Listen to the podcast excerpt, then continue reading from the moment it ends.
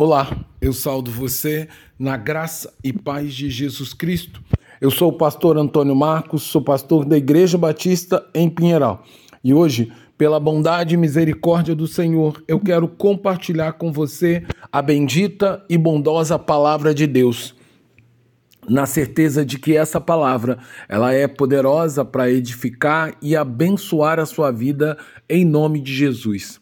Para isso, então, eu quero compartilhar com você a devocional João, o Evangelho do Amor, hoje no tema fidelidade. No texto que se encontra em João, capítulo 9, do verso 35 ao 38, que diz: Jesus ouviu que havia expulsado e, ao encontrá-lo, disse: Você crê no filho do homem? Perguntou o homem: quem é ele, Senhor, para que eu creia nele? Disse Jesus: Você já está ouvindo, e aquele que está falando com você. Então o homem disse: Senhor, eu creio, e o adorou. Uma, uma das maiores ameaças que a vida cristã pode enfrentar é o perigo do crente sendo pressionado pela pressão popular a negar o poder de Deus e a misericórdia dele que age em nossa vida, para alcançar a aceitação dos homens. Sendo assim, a história do homem que era cego de nascença retrata o dilema cristão de alguém que, diante de toda a liderança religiosa judaica, exigia dele negar o nome de Jesus e sua emocionante experiência com Jesus de cura e misericórdia para com a sua vida.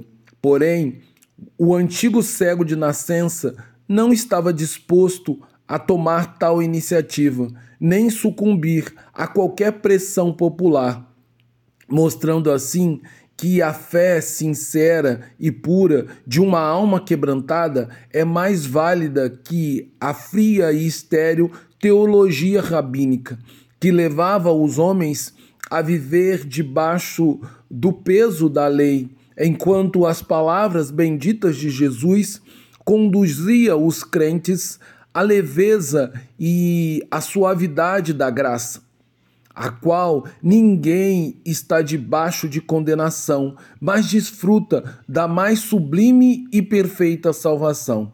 Assim, nessa emocionante história, Jesus curou o cego antes de exigir que ele cresce em coisas muito maiores, e por isso, o homem que era cego de nascença formulou sua fé de maneira correta onde a graça vem antes da salvação, ao invés de fazer como os líderes judeus que distorciam os fatos para encaixar, para encaixá-los em uma tradição e em um costume popular.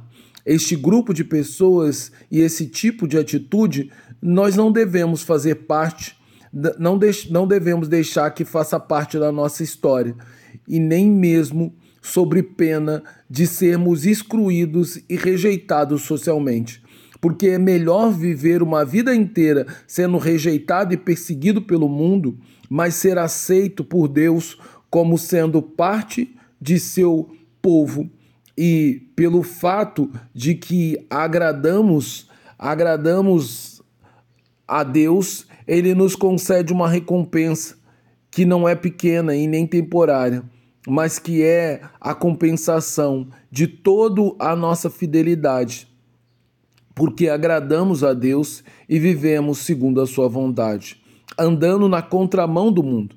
Certamente essas pessoas receberão um galardão eterno, que consiste em bênçãos como perdão dos pecados, salvação e vida eterna e principalmente a nobre condição de filho adotivo de Deus e, consequentemente, herdeiro do reino dos céus. Sendo assim, o Evangelho de João diz que seu testemunho fiel de fé, que não nega a Jesus, o homem que era cego de nascença, foi expulso do templo e da família dos judeus. Porém, pelo seu mesmo testemunho de fé, ele agradou a Jesus e por isso Naquele mesmo dia, ele foi recebido numa outra família e passou a fazer parte de um outro povo. o povo de Deus, que são aqueles que andam na contramão do mundo e que, diante da pressão do mundo, não se deixam influenciar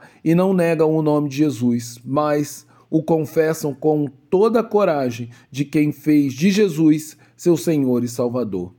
Todos os dias nós somos tentados a negar a Cristo, a abandonar a palavra de Deus para viver sobre o padrão corrupto e pecaminoso desse mundo. No entanto, se somos fiéis e negamos diariamente essa terrível proposta, Jesus se agrada com a nossa vida e com nosso testemunho de fé, e no tempo exato nos dará a coroa da justiça e todo o nosso galardão que foi prometido. Porém, hoje, amanhã e por todos os dias de nossa vida, é imperativo que sejamos fiéis até o fim como foi o caso do homem cego de nascença, que foi curado por Jesus.